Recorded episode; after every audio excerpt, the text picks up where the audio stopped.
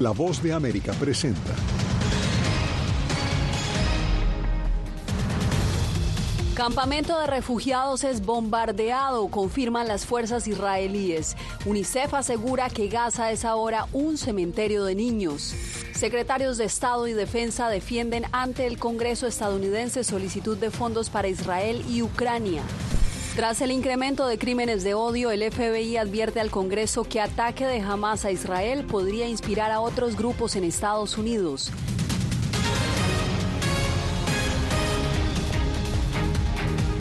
¿Qué tal? Bienvenidos. Comenzamos esta emisión del Mundo al Día con el bombardeo de Israel al campamento de refugiados más grande de Gaza. Les advertimos que las imágenes que verán a continuación son bastante fuertes. El Ministerio de Salud de Gaza, controlado por el grupo militante Hamas, reporta que centenares murieron en la operación de las fuerzas militares israelíes. El Hospital de Indonesia en Gaza informó que recibe una cantidad abrumadora de heridos. El operativo, según Israel, buscaba dar muerte a un jefe de Hamas. El hecho ha generado protestas de palestinos en la ciudad de Cisjordania. Y a pesar de la negativa del primer ministro israelí, UNICEF insiste en un cese al fuego humanitario en el Medio Oriente y asegura que Gaza se ha convertido en un cementerio de niños. Veamos el informe de Laura Sepúlveda y de nuevo, las imágenes pueden herir susceptibilidades. Ya se cumplen 24 días desde el inicio del conflicto entre Israel y Hamas, al que poco después se sumó Hezbollah. Se ha convertido en una cuestión de vida o muerte para millones, aseguró Naciones Unidas al hacer un llamado a un inminente cese al fuego. Se ha informado que más de 3.400 niños han sido asesinados. Tristemente, esta cifra aumenta todos los días. Gaza se ha convertido en un cementerio de niños y es un infierno para los demás. Según estima la UNICEF, a diario un promedio de 420 menores pierde la vida o resultan heridos a cuenta de este conflicto y a la fecha 940 se encuentran desaparecidos. ¿Qué hizo mal? Él tiene siete años, lo digo por jamás, culpo a jamás. En la casa solo había niños y mujeres, nadie más que mujeres y niños, solo estaban amasando y horneando. No me digan que habían hombres adentro con rifles y misiles y los niños simplemente estaban jugando al fútbol en la calle, no hacían más que jugar. Según el organismo de socorro de la ONU, desde el 7 de octubre 67 de sus trabajadores han perdido la vida en Gaza y 44 de sus instalaciones han sido destruidas. Israel continúa la escalada de sus operaciones y cohetes siguen siendo lanzados. Según el Ministerio de Salud palestino, 50 muertos habría dejado un reciente ataque aéreo al campamento de refugiados de Jabalía. El gobierno israelí indicó que hubo enfrentamientos con Hamas en túneles de los que dio a conocer hace tres días por su existencia bajo hospitales y el futuro de los 239 rehenes que se encuentran en poder de Hamas es incierto. No hemos renunciado a ningún esfuerzo para recuperar a nuestros rehenes de ninguna manera posible. No nos rendiremos, pero al día de hoy no vemos un acuerdo a la vista. Laura Sepúlveda, Voz de América. Regresamos con información de la capital estadounidense porque ante un comité del Senado comparecieron hoy los secretarios de Estado y de Defensa para defender la aprobación de los fondos que el presidente Joe Biden ha solicitado para asistir a Israel y también a Ucrania. La audiencia fue interrumpida por manifestantes que reclamaron un cese al fuego en Gaza. José Pernalete nos da los pormenores. Una prolongada audiencia se desarrolló este martes en el Congreso para argumentar la solicitud de financiamiento adicional en apoyo de Estados Unidos a Israel y Ucrania. El secretario de Estado, Anthony Blinken, dijo ante el Comité de Asignaciones que el objetivo de la seguridad nacional debe enfocarse ante la amenaza de Rusia e Irán. Han sido socios en una guerra devastadora en Siria y ahora tenemos representantes iraníes disparando misiles desde Siria en el norte de Israel. Rusia podría detener esto, pero no lo hace. Al contrario, su gobierno acoge a Hamas. Pero las palabras de Blinken fueron interrumpidas en cuatro oportunidades por manifestantes que reclamaron un cese al fuego.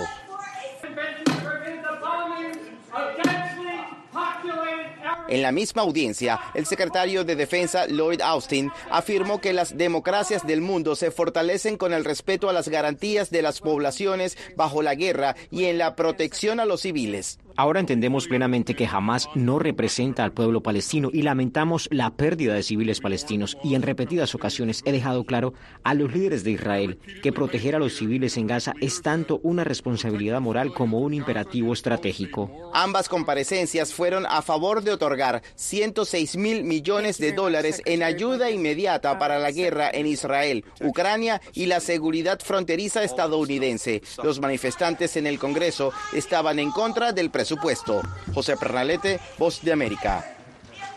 Este martes también el director del FBI advirtió que el ataque de Hamas a Israel el 7 de octubre podría inspirar a otros grupos aquí en Estados Unidos. Lo hizo durante una audiencia en el Senado en la que también testificó el secretario de Seguridad Nacional. Paula Díaz ha venido siguiendo la comparecencia o la siguió ya en la que también resaltaron otros temas. Paula, adelante con la información.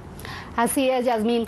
Senadores republicanos cuestionaron fuertemente a los funcionarios sobre el aumento de los crímenes de odio en Estados Unidos y también sobre la cifra récord de migrantes que cruzan la frontera y piden asilo. Esto entre otros temas.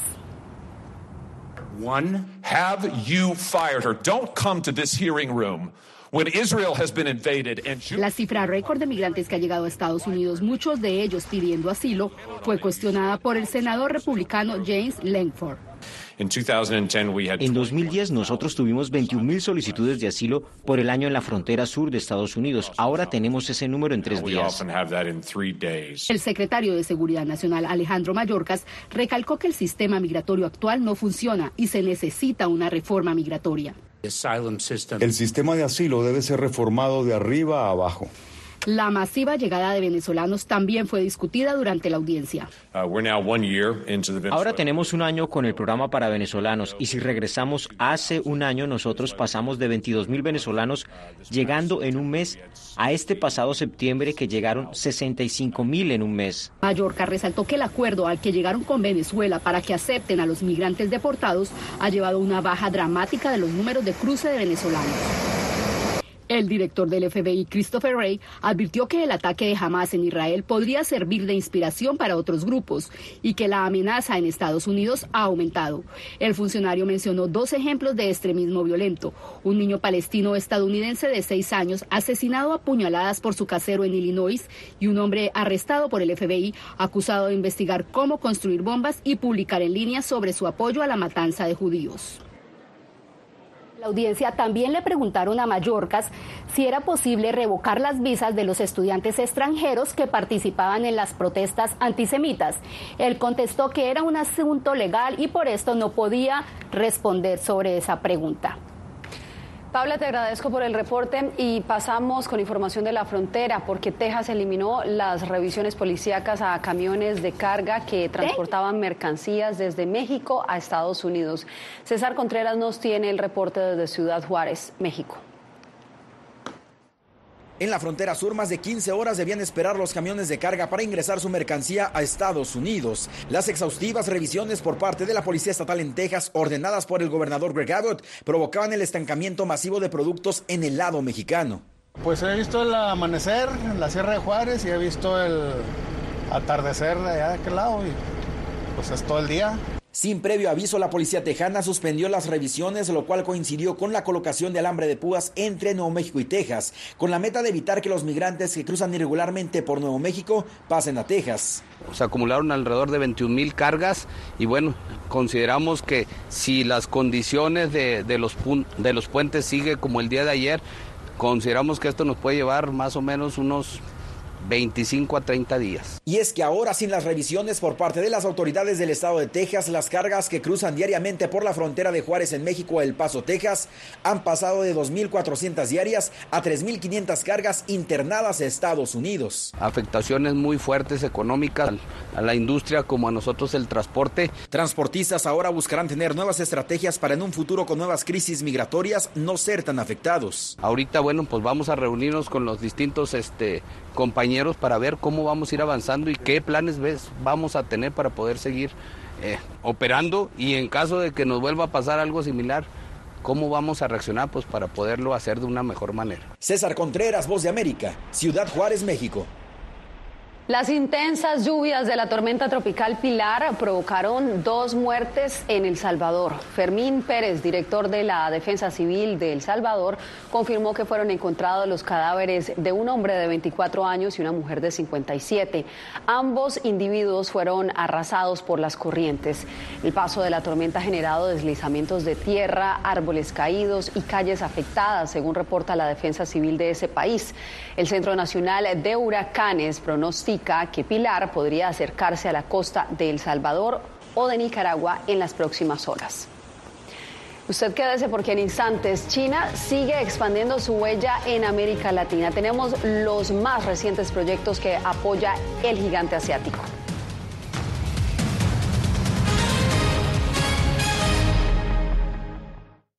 Hola, soy Natalí Salas Guaitero, conductora de La Voz de América. Desde pequeña desarrollé un gran deseo por darle voz a aquellos que son invisibles por una u otra razón. Ya ha sido reforzada. Me enorgullece ser parte de La Voz de América, un equipo en el que la ética y la búsqueda de la verdad siempre son el norte. Ser periodista es una gran responsabilidad porque somos defensores de principios de libertad y para mantenerlos, la prensa libre importa.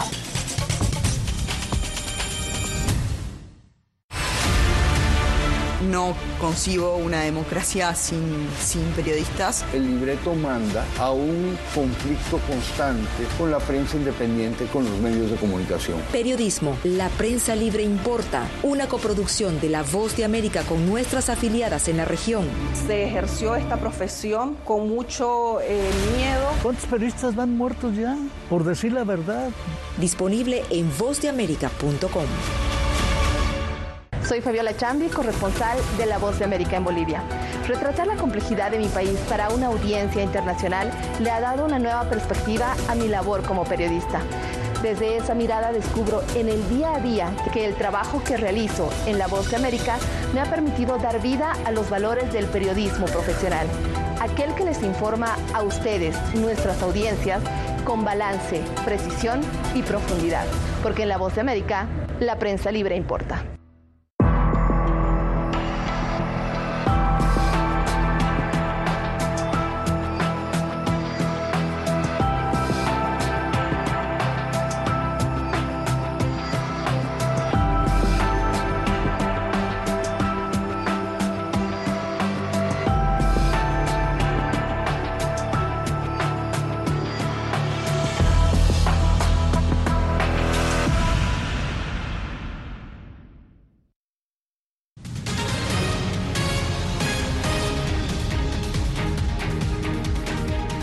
20 países latinoamericanos tienen relaciones con China, incluso a través del comercio y la construcción de proyectos de infraestructura.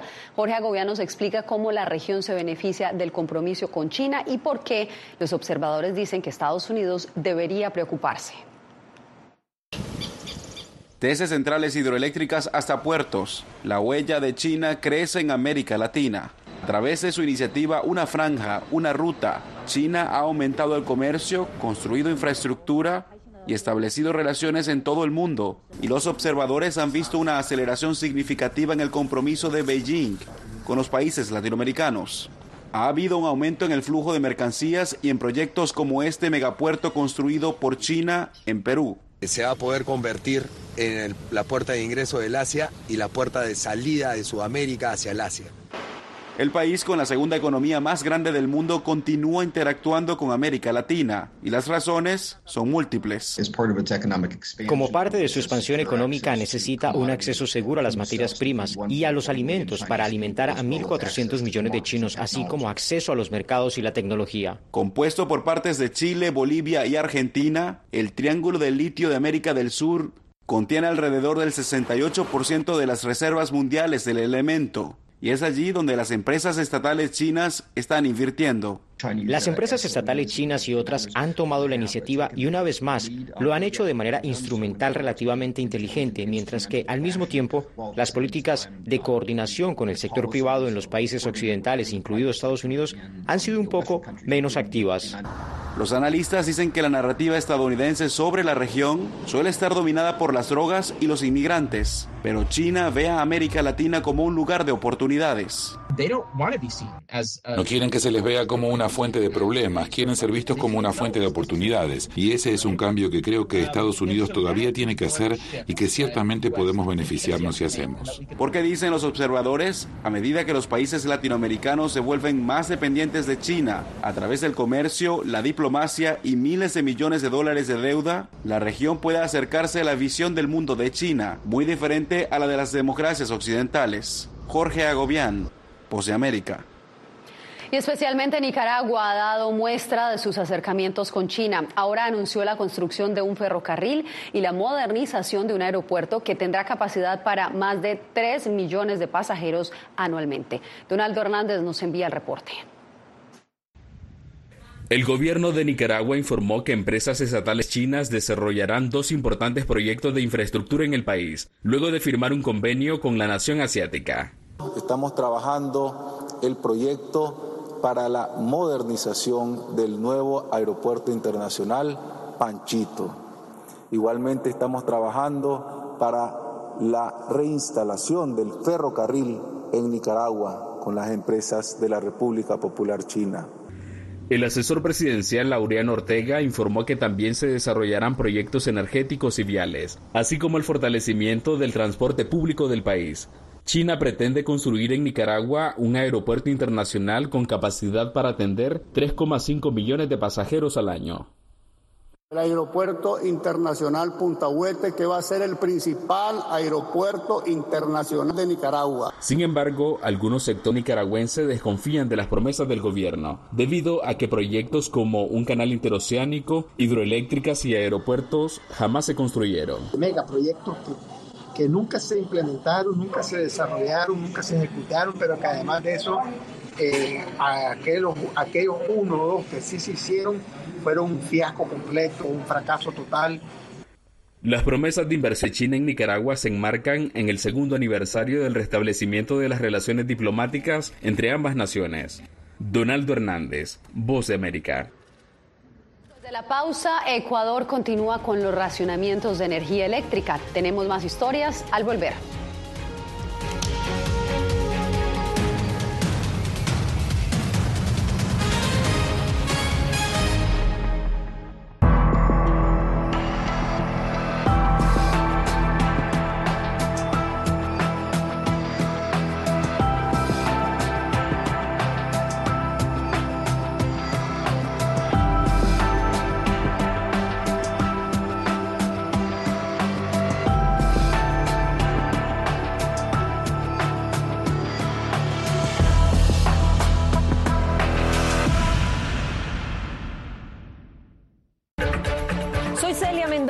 Corresponsal internacional de La Voz de América.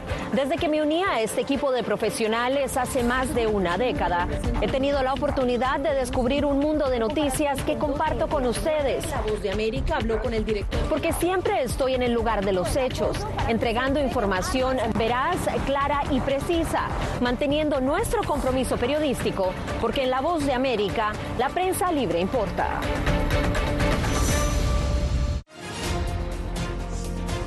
Actualidad. Que la inteligencia artificial va a estar presente en nuestro día a día. Intentan sacarse de encima a trabajadores.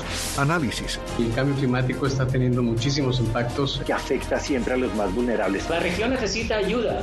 Debate.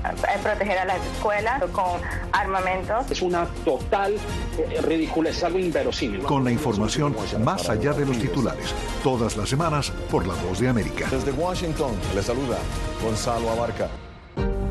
Hola, soy Oscar Ortiz Barahona, corresponsal La Voz de América. Ser La Voz de América desde Honduras me permite conectarme con todos ustedes, nuestras audiencias en todos los países del continente, ofreciendo información veraz sobre los temas que más te impactan. Honduras y los Estados Unidos han ejercido labores humanitarias en 40 viviendas. Desde perspectivas humanas y con base en hechos, te informamos para que seas tú quien formes tu propia opinión, porque La Voz de América, la prensa libre, importa.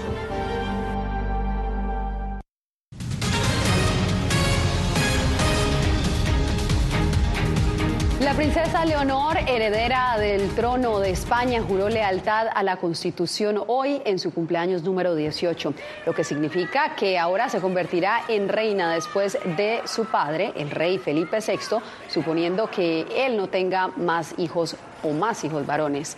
La ceremonia en el Parlamento se realizó en medio de los boicots de políticos izquierdistas y separatistas, quienes alegan que un jefe de Estado hereditario y no electo es antidemocrático. Sin embargo, la mayoría de los ministros del gabinete y líderes regionales observaron la ceremonia. Pasamos a Ecuador, donde iniciaron su segunda semana de racionamiento eléctrico en medio de la inconformidad de sus ciudadanos que se quejan de problemas para la industria, el comercio y otros sectores a consecuencia de estos cortes. Desde Quito nos informa Néstor Aguilera. Tres, dos,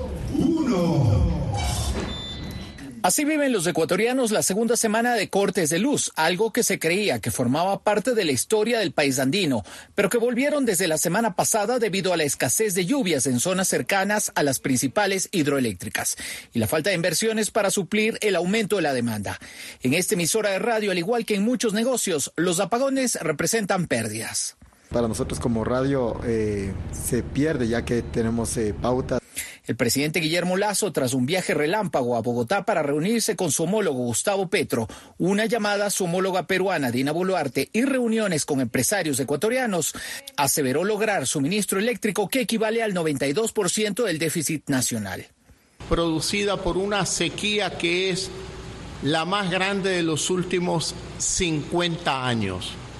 Resultado de las gestiones de Lazo, esta semana los cortes se redujeron de cuatro a dos horas diarias. Sin embargo, el consultor en temas energéticos, Jorge Luis Hidalgo, cuestionó las acciones desarrolladas. No tuvimos una preparación importante por parte del termoeléctrico y tampoco contamos recursos para esto. Entonces, evidentemente, ese es el cóctel perfecto del desastre. El presidente electo Daniel Novoa aún no se ha pronunciado sobre la crisis eléctrica, ni tampoco el gobierno de Lazo ha dicho cuánto más durarán los cortes. Sin embargo, personas como Víctor Gutiérrez, dueño de una ferretería, solo esperan que la situación se normalice y no tener que trabajar más a oscuras. Néstor Aguilera, Voz de América, Quito. Más de 3 mil millones de dólares al año están generando los latinos a la economía estadounidense, esto según un nuevo informe sobre el Producto Interno Bruto. El aporte de esta comunidad al crecimiento económico de Estados Unidos también sobresale en el reporte. Verónica Villafañe tiene los detalles. Los latinos están contribuyendo de manera exponencial al crecimiento de la economía de Estados Unidos y están generando más de 3 mil millones de dólares al año, según un estudio del Producto Bruto Interno de los latinos en este país, realizado por la Universidad Luterana de California y la Universidad de California en Los Ángeles, UCLA. El economista Matthew Feinup es uno de los investigadores. De hecho, el Producto Interno Bruto de los latinos en Estados Unidos está creciendo más del doble de rápido que el de los no latinos. El informe destaca la creciente importancia y contribuciones de los latinos en todos los sectores de la economía estadounidense, señala el doctor David Hayes Bautista, coautor del informe. El aporte es grandísimo. Si fuéramos un país independiente, los latinos habríamos producido la quinta economía mundialmente más grande nuestra economía aún la economía de la India, de Reino Unido, de la Francia, de Italia, de Rusia. Y aún durante la pandemia, la tasa de participación en la fuerza laboral de los latinos siguió en aumento. Mientras que los otros grupos se encerraban en sus casas, los, los latinos salimos a trabajar, a producir comida, a construir casas, a reparar carros, a manejar transporte público, mantuvimos viva la economía de Estados Unidos. Este informe subraya la urgencia de implementar políticas e iniciativas inclusivas para potenciar aún más el papel vital de este grupo demográfico en el futuro económico del país. Verónica Villafañe, Voz de América, Los Ángeles. Recuerde que la ampliación de esta y muchas otras noticias están al alcance de su mano, escaneando con su celular el código QR que ve en pantalla. Este lo llevará a nuestra página web vozdeamerica.com. Y el dilema de celebrar la fiesta de Halloween o de todos los santos, pues al volver les contamos cómo Bolivia combina ambas festividades.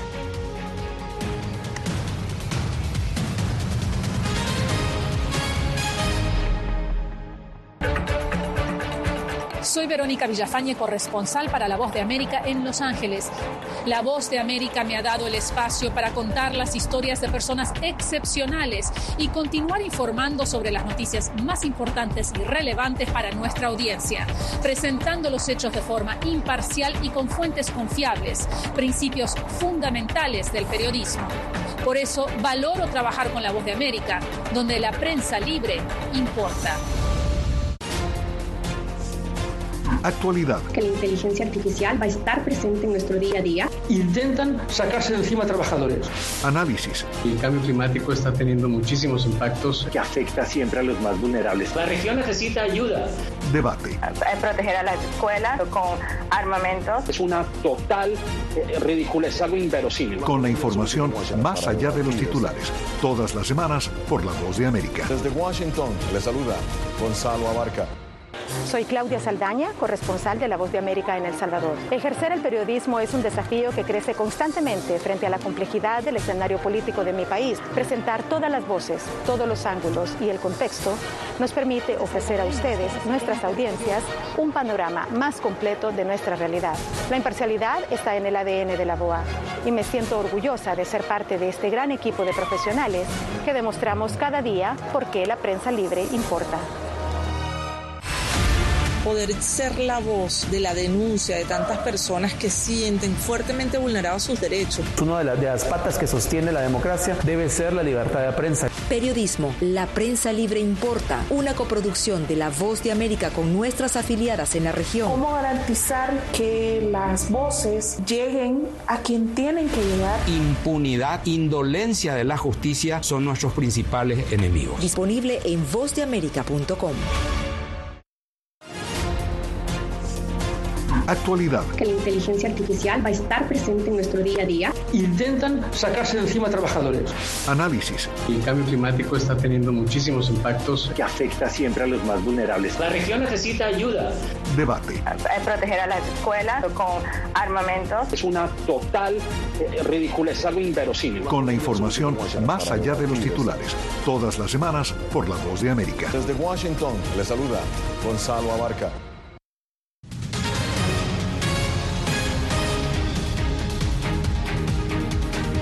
La fiesta de Halloween cada vez se hace más popular en Bolivia, sobre todo entre los jóvenes y niños. Esto mientras las familias buscan mantener la tradición ancestral de todos los santos. Fabiola Chambi nos cuenta cómo se vive esta fusión de culturas.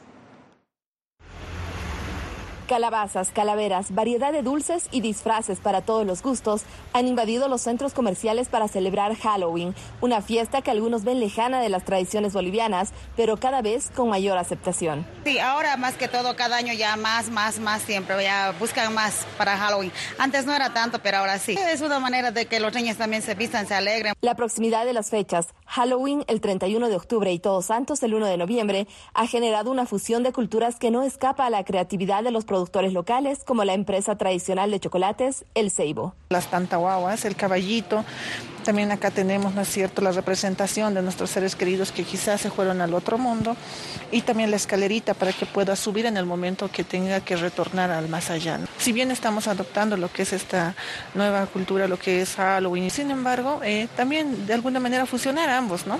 Y poder eh, mostrar lo que es eh, Todos Santos. La celebración de Todos Santos y luego el Día de Difuntos conmemora la vida más allá de la muerte y está rodeada de simbolismos. Una vez al año los seres vivos se reúnen justamente con los seres muertos en este espacio, ¿no? Acá se acostumbra a armar lo que es la, la famosa mesa de ofrendas y es básicamente esa, esa ofrenda, esa representación que los seres vivos estamos poniendo para las almas que nos que según nuestros antepasados, según la cosmovisión andina nos dicen que nos visitan.